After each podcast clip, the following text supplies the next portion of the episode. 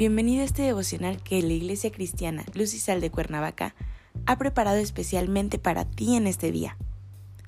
Hoy te voy a invitar a que tomes una pluma, una libreta, traigas contigo tu Biblia, pero sobre todo, prepares tu corazón. ¿Listo? Vamos a comenzar.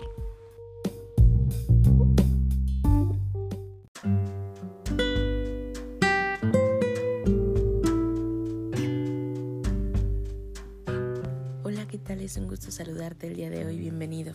Nuestro tema de hoy es integridad. Hoy te voy a pedir que tomes tu Biblia y me acompañes a Daniel 6, versículo 4.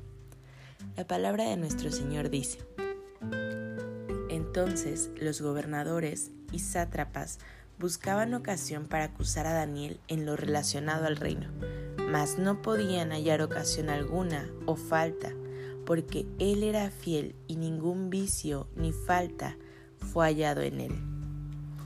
La integridad debe ser un trazo distintivo en todas las áreas de la vida del cristiano, con relación a la familia, en el trabajo, entre amigos, en la iglesia, absolutamente en todos los aspectos de nuestras vidas.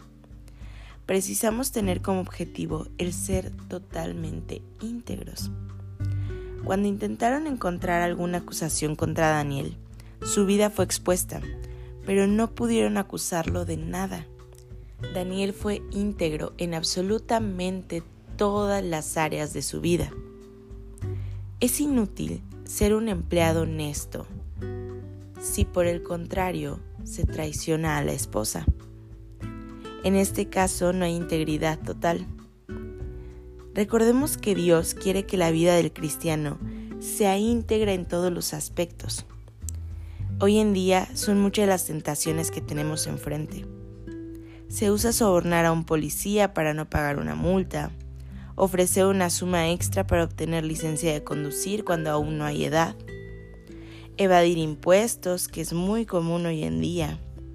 En fin, es muy común intentar encontrar una solución aparente para salir de los problemas sin darnos cuenta que estamos quebrantando nuestra integridad en medio de esas supuestas soluciones. Daniel mostró su marca de integridad cuando no dejó de adorar al Dios verdadero, ni aun delante de una ley contraria que ponía su vida en riesgo.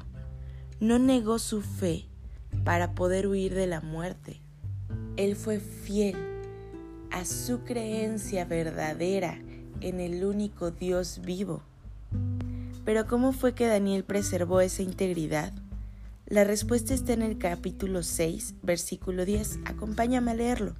La palabra del Señor dice, cuando Daniel supo que el edicto había sido firmado, entró en su casa y abiertas las ventanas de su cámara que daban hacia Jerusalén, se arrodillaba tres veces al día y oraba y daba gracias delante de su Dios, como lo solía hacer antes. Daniel tenía una relación íntima con el Señor, estudiaba la palabra de Dios y oraba todos los días. Sí, era un pecador como cualquiera de nosotros, pero él buscaba estar cerca del Señor y huía del pecado. Daniel luchaba para vivir una vida que agradara a Dios. Esta es la base de la integridad, el apego a Dios. Quien está unido al Padre Celestial puede tener una vida íntegra como la de Daniel. Hoy quiero invitarte a que en este camino a llevar una vida en santidad, inviertas en tu relación con Dios a través de la oración, de la lectura y el estudio de su palabra. Recuerda que el Señor honra a aquellos que se empeñan en vivir con integridad. Padre Celestial, en el nombre de Jesús te damos gracias Señor por este día. Gracias porque nos permites una vez más conocer de tu palabra y aprender más de ti. Señor, esta mañana te pedimos que nos ayudes a caminar con integridad. Y Señor, sobre todo a ser congruentes en que cada área de nuestra vida sea manejada de esta manera. Permítenos, Señor, un día más ser testimonio vivo de la transformación que tú has hecho en nosotros. En Cristo Jesús oramos. Amén.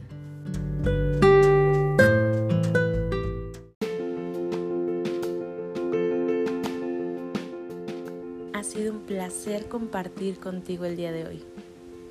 Te animo a que no te pierdas esta serie, Vida en Santidad, y a que te acerques a nuestros grupos de conexión.